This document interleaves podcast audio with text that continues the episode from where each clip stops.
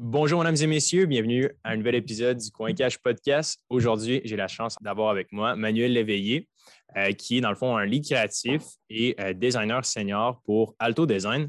Euh, Manuel, merci d'être là avec nous aujourd'hui. merci de me recevoir. Donc, pourquoi est-ce que j'amène Manuel sur le show?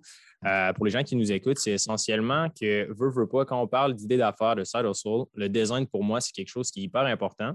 Puis euh, Alto, dans le fond, est euh, vraiment la, tête d'affiche, le leader euh, canadien, selon moi, quand vient le temps d'entreprendre des projets et parler de design. Donc, je, suis vraiment heureux d'avoir le manuel avec moi. pour commencer, pour mettre les gens un petit peu en contexte, qu'est-ce que c'est Alto et qu'est-ce que tu fais, toi, au day-to-day? Oui, bon, en fait, Alto, comme tu disais, c'est une firme de consultation. Donc, en gros, on reçoit des clients qui ont des projets à développer, des produits à développer. Euh, toutes sortes de projets, en fait. Là, ça peut aller du médical jusqu'à dans du sport, euh, même dans des services, dépendamment du besoin du client. Euh, puis en gros, moi, je suis là depuis 2014 quand je suis sorti de l'université. Donc, j'ai commencé junior, puis j'ai pris l'expérience chez Alto, puis depuis ce temps-là, je passé intermédiaire senior. Puis tout récemment, je suis devenu lead créatif. Là, puis essentiellement, lead créatif, c'est que suis un peu le lead de tout ce qui est recherche en amont du projet, tout ce qui est validation, recherche utilisateur, euh, langage visuel de marque, des trucs comme ça. Nice. Euh, je me demandais, euh, bon, j'ai plein de questions, là, je vais sauter un petit peu du, total, du, du cas 40, c'est vraiment intéressant. pour commencer, qu'est-ce qui démarque un petit peu? bon, j'imagine que tu vois beaucoup de produits dans ton quotidien, tu vois plusieurs compétiteurs, mise en marché, etc. Quand vient le temps de passer de 0 à 1, c'est de bon, OK, j'ai une idée, puis là, je veux la matérialiser, puis euh, en faire un produit. C'est quoi un petit peu euh, les bases, les fondements pour avoir un, produit qui a des chances de percer? Ben, tu sais, de un, il faut que tu aies une bonne proposition de valeur. C'est-à-dire d'avoir vraiment euh, un produit qui répond à un besoin spécifique, puis d'avoir une certaine place dans le marché aussi. bon, tu sais, c'est sûr que le point de vue des années industriels, ce n'est pas nécessairement nous qui va te dire que tu as une place sur le marché. Par contre, on va pouvoir te dire est-ce que ton besoin répond adéquatement euh, à l'usager que tu as targeté, en fond, selon ton, plan, autant marketing que, ton plan d'affaires? Euh, tantôt, je te parlais euh, des stratégies en amont chez Alto. Ben, c'est un peu ça qu'on fait dans cette stratégie-là. Par contre, ce n'est pas tous les clients qui, qui commencent de ce départ-là. Il y a des clients qui arrivent qui ont déjà leur produit défini, euh, puis, que nous, on ne fait pas de validation par rapport aux usagers, des trucs comme ça, on fait juste développer le produit. Hmm. Fait que les deux, euh, les deux côtés de ce, ce processus-là en design. Euh, mais par contre, depuis que je suis rentré chez Alto, c'est rare maintenant que les clients font seulement développer le produit sans faire toute la recherche en amont. Je pense qu'il y a une prise de conscience autant au Québec qu'en Amérique du Nord. Là, puis donc, on pourra revenir euh, plus tard si vous voulez, là, mais euh, on peut critiquer Apple comme, comme qu'on veut, là, mais je pense que ça a quand même euh, fait en sorte que le design est devenu. en fait, c'est fait un peu crédibiliser le point de vue développement de produit en mettant le design de l'avant dans, leur, mm-hmm. produit et non juste l'ingénierie. Ben, c'est ça que, je trouve intéressant parce que on a toujours une préconception un petit peu du monde du design, de l'univers.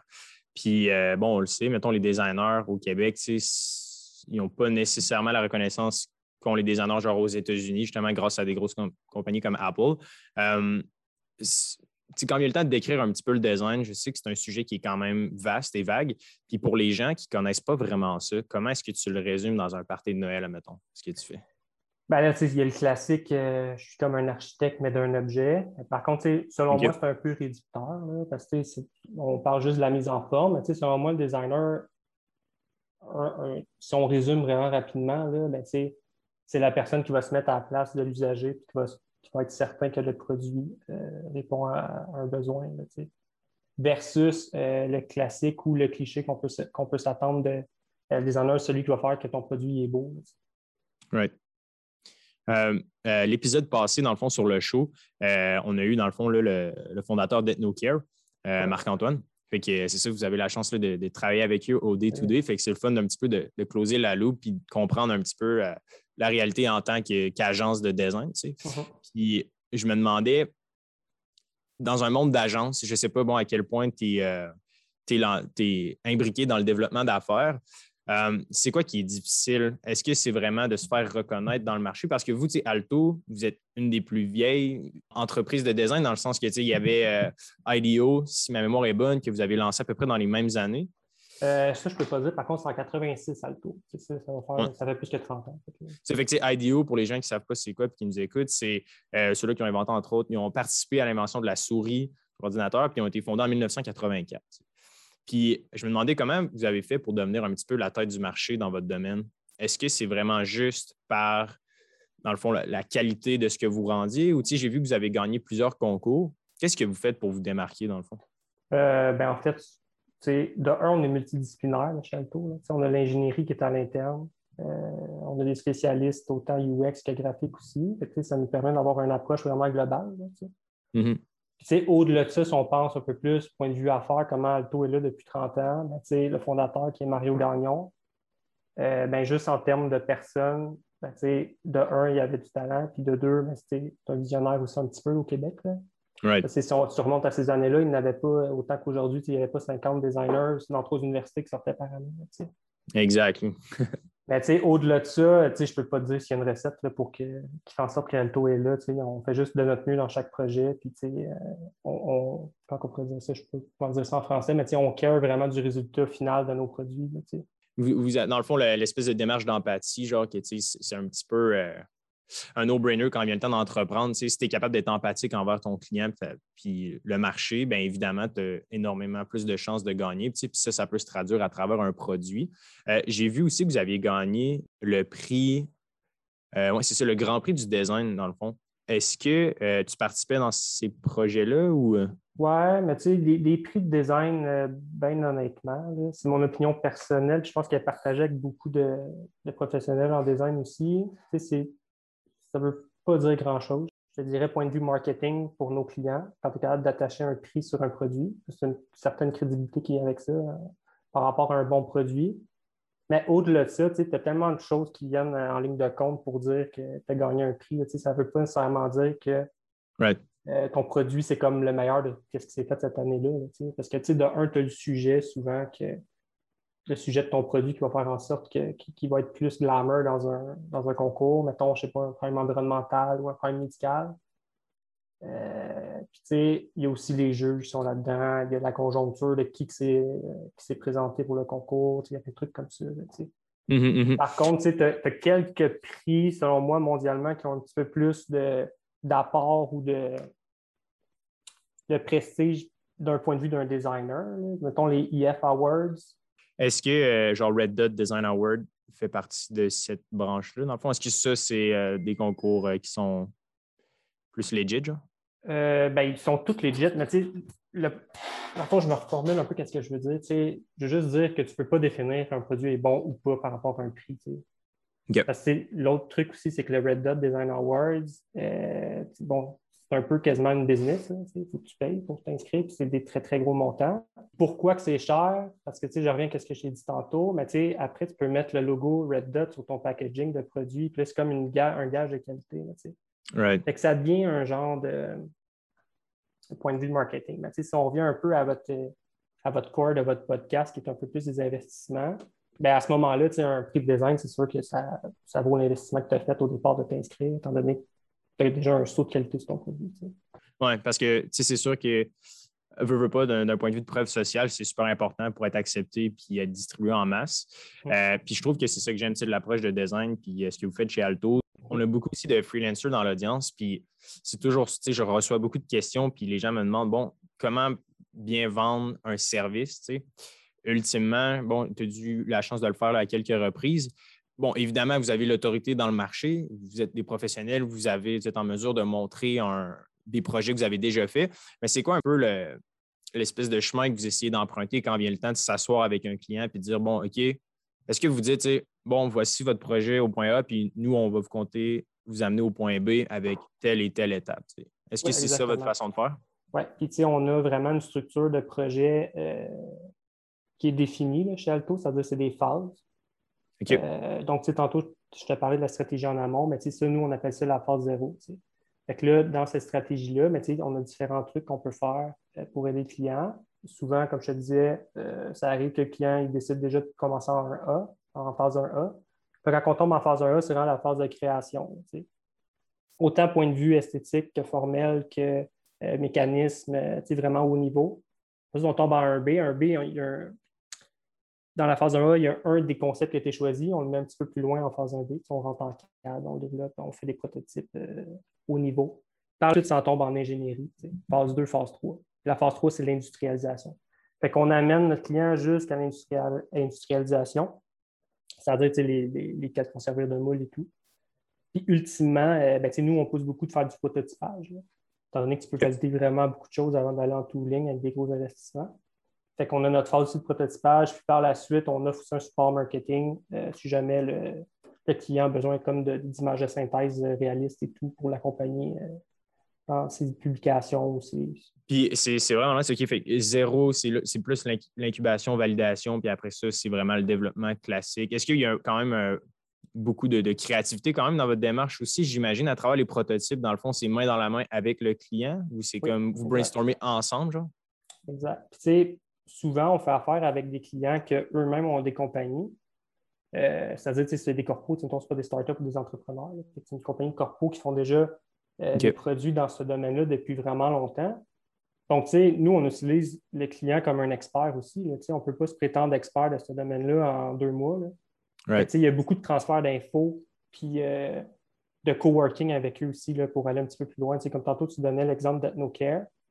Ben, justement, hier, on avait un workshop. Il y avait plusieurs, plusieurs choses qu'on parlait par rapport à l'utilisation euh, avec l'usager, que nous, on peut lire des trucs sur Internet ou même faire une coupe d'interviews, mais eux, c'est rendu des experts avec le, nombre de temps qu'ils font ça. il y a le mm-hmm. transfert d'informations là, puis nous, après, on amène notre expertise dans le développement de produits, puis, de faire des transferts de certaines connaissances qu'on a acquis au cours des années dans d'autres projets. Mm-hmm. Puis j'ai l'impression que, bon, le marketing, je, vais revenir, c'est un peu le nerf de la guerre quand il vient le temps d'avoir euh, un investissement puis d'essayer d'entreprendre un projet. C'est quand même nice. De la façon que tu le dis, c'est super naturel, mais je suis sûr que comme 90% des gens qui nous écoutent, qui travaillent dans un milieu normal, ben, pas normal, mais plus corporatif, standard, c'est comme au contraire, super structuré avec des horaires hyper définis. Là, puis c'est ça que je trouve intéressant d'avoir de, ton point de vue sur le podcast parce qu'on a beaucoup des, entrepreneurs, des gens corpo, etc. Mais c'est le fun d'avoir quelqu'un qui est plus créatif, puis tu veut, veut pas, c'est ce qui permet d'avoir des, gros retours sur investissement. C'est d'être capable de se démarquer.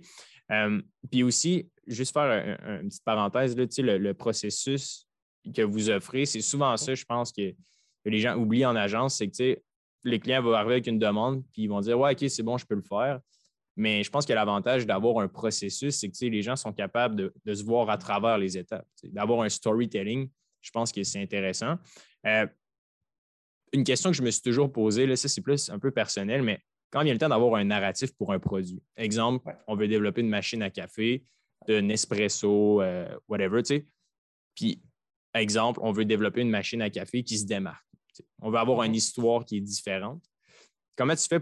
Je sais que c'est un peu général, puis peut-être qu'il faudrait quelque chose de plus tangible pour s'accrocher à cette idée-là, mais tu sais, qu'est-ce qu'il faut pour qu'un produit se démarque de ses compétiteurs? Tu sais, bon, Apple, clairement, c'est un bel exemple, Tesla aussi, mais est-ce que toi, tu en as comme des, exemples ou des frameworks sur lesquels tu travailles quand a le temps de développer un, projet avec un client? Ben, moi, je pense que la base de tout, si tu veux créer un produit qui a une valeur, ben, il faut peut-être faire tes use cases avec tes, euh, usagers cibles. Puis en faisant ça, en faisant ton journey de ton utilisation de ta machine, tu vas avoir certains irritants euh, que tu vas vouloir répondre, que tu vas vouloir régler.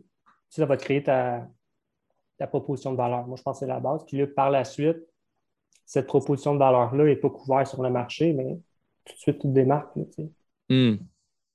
point de vue dans le point de vue d'un designer, c'est super facile de faire ça. Ben, super facile, super simple, je te dirais, d'avoir cette démarche-là. Par contre, quand tu rentres du côté de l'entrepreneur, tu sais, je fais face à ça euh, régulièrement. Mais tu sais, lui, premièrement, tu sais, il y a un target price à faire. Deuxièmement, il a probablement déjà targeté euh, une zone dans le marché à aller chercher. Fait que là, souvent, mettons, le besoin que tu veux régler ou que tu as déjà trouvé dans ton use case, mais ben, ça demande déjà un certain investissement ou je pourrais dire ça, ou un changement de gamme de produits. Puis souvent, ça ne marche pas selon leur plan d'affaires. Fait que là, faut, comme tu, tu retrouves une autre, manière de créer ta proposition de valeur puis de se démarquer. Fait souvent, quand tu vois des. Nous autres, on appelle ça des MeToo, c'est-à-dire c'est comme une déclinaison d'un produit qui existe déjà, sauf comme un peu revampé avec des, certaines petites innovations, mais pas majeures. OK. Euh, ben, c'est le résultat de ça. C'est pas à cause que la personne n'a pas pensé de faire un meilleur produit, c'est juste qu'il ne pouvait pas se permettre d'aller plus haut. Hmm. Oui, c'est bien dit parce que quand tu y penses, c'est les Sea of Sameness, les, les mères de produits qui se ressemblent tous. Ben, dans le fond, ce que tu viens de dire, c'est un peu à, cause de ça. Right? Les machines à café sont toutes pareilles. C'est une coque noire, bien, bien, bien similaire. OK, Parce que moi, moi j'ai l'habitude, quand je, rentre dans un nouveau marché, j'ai une nouvelle idée de Saddle Soul. Je, rentre là-dedans, puis je suis comme, OK, c'est qui, le, qui le gars qui a le plus gros market cap, genre, puis c'est laquelle l'entreprise qui a le monopole, puis est-ce que je peux unbundle quelque chose de leur offre de produit? Est-ce que je peux me spécialiser dans un truc mm-hmm. ou d'offrir quelque chose qui est connexe? Mais ultimement, c'est peut-être vraiment juste d'aller à travers le journey. Le journey, euh, juste pour les gens qui ne sont pas familiers avec ça, c'est quoi exactement là, aller?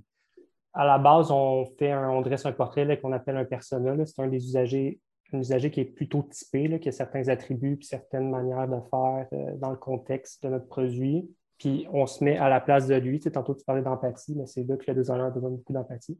On se met à sa place, euh, puis on fait le parcours d'utilisation du produit en étant en lui.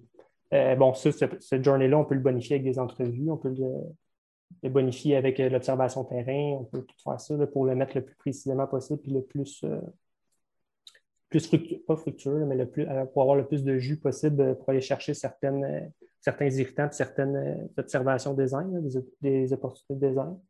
Euh, puis à la suite de ça, ben, là, ça nous crée justement des, opportunités de design qui, ultimement, vont donner euh, un produit qui se démarque sur le cadre de ça.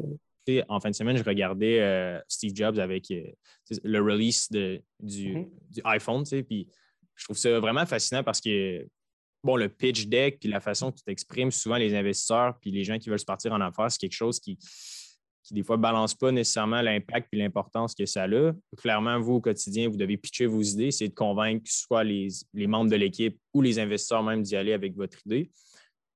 Comment tu fais pour commencer une présentation devant whatever, des investisseurs ou des gens avec qui tu veux convaincre d'embarquer dans ton projet?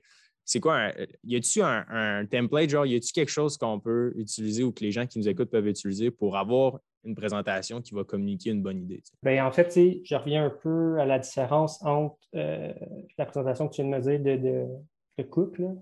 Ouais. C'est-à-dire que lui, il essaye de vendre un produit. Moi, j'essaye de vendre une solution sur des objectifs de produit que le client m'a donné.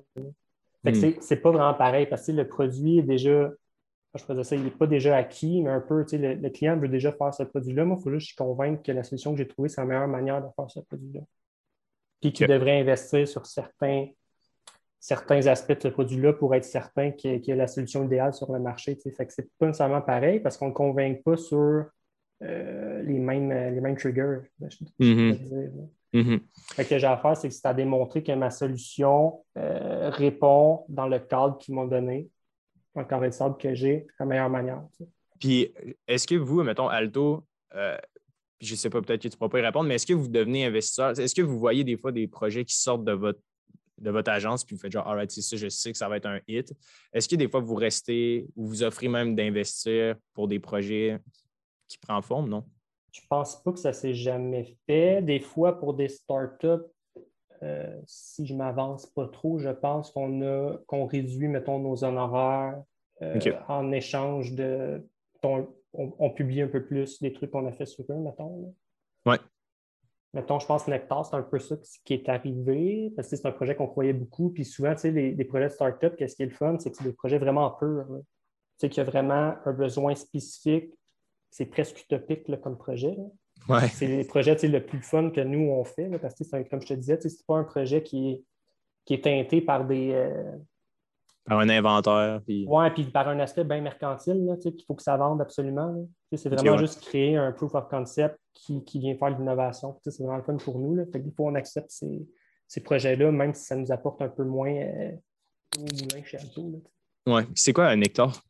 Un hectare, c'est des. Euh, vous irez voir, là, ça, c'est sorti. Euh, d'ailleurs, c'est un de mes amis, le fondateur, Marc-André Robert. Peut-être que vous avez déjà vu à l'Université Laval, mais c'est un système de monitoring de ruches d'abeilles Hmm. Fait que ça évite Nice. que tu perdes tes colonies d'abeilles. Quand on parle de vraiment de flottes d'abeilles qui sont louées, mettons, en Californie pour l'agriculture. OK. De toute façon, je pense, si je m'avance pas trop encore une fois, là, euh, une ruche, ça peut coûter juste jusqu'à 35 000 la, la colonie d'abeilles dedans. Fait que quand as, Ah, un- ouais. Quand t'as un essaimage, toutes tes, tes abeilles s'en vont, tu ne sais pas pourquoi, tu perds 35 000. tu sais.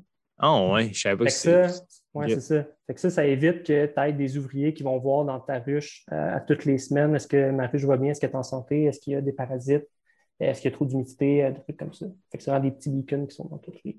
Hmm.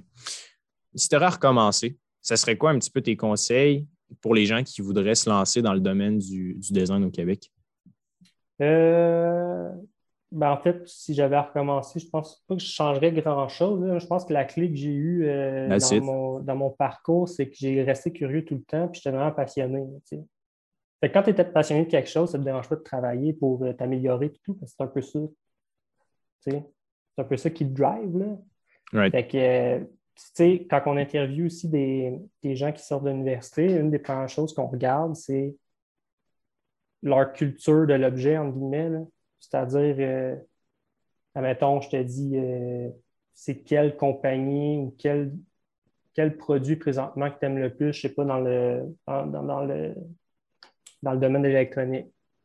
Puis là, mettons, s'ils me disent de quoi, euh, ou je sais pas, mettons, si je prends un autre exemple, peux-tu me donner comme une référence dans le domaine euh, des électroménagers? Puis là, mettons, il va nous dire une marque, puis on lui demande pourquoi. Il va faire en sorte que tu as déjà plein de références dans ta tête, tu as déjà une bonne connaissance de ce qui se fait présentement, qu'est-ce qui s'est fait avant, pourquoi c'est plus ça qui se fait maintenant, pourquoi ça devrait être ça présentement, qu'est-ce qui guide les tendances, qu'est-ce qui guide les nouveaux usages, c'est quoi le nouveau baseline de chaque projet. Hmm. OK, comme par exemple Steve Jobs, euh, quand il a commencé avec le Apple One, le, le premier computer, il, il était dans le fond à Silicon Valley, puis il baignait dans le fond déjà chez euh, les développeurs de jeux, etc. Fait que Ouais. D'avoir une espèce de culture, de baigner dedans, dans le fond, c'est ça le, le edge là, que, les jeunes peuvent avoir. C'est vraiment nice. Puis, je me demandais aussi, tu sais, le- ça, ça m'a toujours, ça m'a toujours, euh, je me suis toujours questionné à propos de ça, tu sais, c'est beaucoup intuitif quand même. Je me demandais, tu sais, quand vient le temps de savoir si un, un bon ou un mauvais produit pour le commercialiser, tu sais, est-ce que c'est de l'instinct ou il y a un petit peu des piliers fondateurs que, tu sais, tu peux comprendre au fil du temps, à, à force de travailler en design, que, tu sais, intrinsèquement, ce produit-là, il il y a beaucoup moins de chances de pogner, genre. Sais, Ben, il- D'un point de vue de designer, c'est dur à dire, là, parce que comme je te disais tantôt, nous, notre job, c'est de faire un bon produit, point de vue de l'usager, mais pas, tu sais, c'est pas notre job qui va. C'est pas nous qui va dire à- au client euh, Hey, cette part de marché-là est pleine. Tu t'en vendras pas parce que tu as déjà quelqu'un qui est là. C'est triste parce que, tu sais, mettons, j'ai un exemple en tête, là, je ne te nommerai pas la compagnie, mais on a fait un produit, honnêtement, on avait fait l'analyse complète de tout ce qui était sur le marché. On a tout réglé ces pro- les problèmes que tous les, les- les outils avaient. Ben, je vais te dire outils, mais tout, que- tout- tout ce que les, euh, tout ce que les compétiteurs avaient, là, on le réglait tout. là. Ah ouais. Par contre, ce produit-là, il se vendait peut-être 30% de plus que tout ce qui était, qu'est-ce qui était sur le marché à cause qu'on avait ajouté toutes ces features-là. tu sais. Puis tu sais, Ouais. là-dessus, je pense qu'on avait créé quatre propriétés, propriétés intellectuelles, des trucs comme ça. Fait que ça, ça a fait en sorte que ce, ce client-là était le meilleur sur le marché, mais de loin, là, en termes d'usage, puis en termes de, même en termes esthétiques, tout. Là. Il n'en a pas vendu à cause que le besoin qui venait de, qui venait de, de combler, c'est un besoin ponctuel dans l'année. Fait que les gens, ils n'iront pas investir ce montant-là pour ce produit-là, même si c'est le Mm. meilleur produit. Fait que ces trucs-là, c'est pas le designer qui, qui les contrôle. Ouais. C'est ça qui est, qui est un peu charnière. Il faut comme avoir un peu une vision comme méta de la chose, là, dans le sens que tu sais, souvent, euh, ceux-là qui portent un hustle ou qui, qui portent un projet, il faut que tu sois designer et aussi comme comprendre les, les fondements de l'économie sans un genre, puis qu'est-ce qui drive le marché, genre, puis qu'est-ce qui Ouais. incite les gens à acheter. tu sais. Exact. Puis, tu sais, utopiquement, ben, le, le designer ne devrait pas, pas avoir ça en tête quand il crée ses produits. Mais Ah par oui. contre, quand tu es un designer, designer entrepreneur, tu n'as pas le choix. Si vous n'êtes pas encore euh, tant euh, exposé à ça, c'est ça le- la, la marche la plus grosse à prendre quand tu arrives sur le marché. Aïe, aïe, c'est vrai, j'a- j'avais jamais pensé à ça. Puis euh, c'est ça, d'avoir le point de vue global quand tu es dans un projet où tu es, investi dans ton temps et ton argent, tu des fois, tu as tellement des, des œillères, là, tu ne Mhm. penses pas à ça, puis c'est vrai. Puis, si on vient un petit peu plus au niveau, mais sais, ça revient à ce que, je- qu'est-ce que je vous disais plus tôt, mais il faut absolument définir ton usager cible, c'est lui qui va dire si ton, ton produit est valide ou pas, Hmm. et non toi. Merci beaucoup, Manuel, euh, de nous Ça avoir permis de, de te poser toutes ces questions-là. Euh, pour les gens qui voudront en savoir plus sur Alto, où est-ce qu'ils pourraient euh, aller faire un tour? Euh, en fait, le site d'Alto Design, Facebook aussi, que vous pouvez envoyer des. euh, si vous avez certaines questions précises, on va envoyer des messages, on va vous répondre. Génial. Mercredi prochain.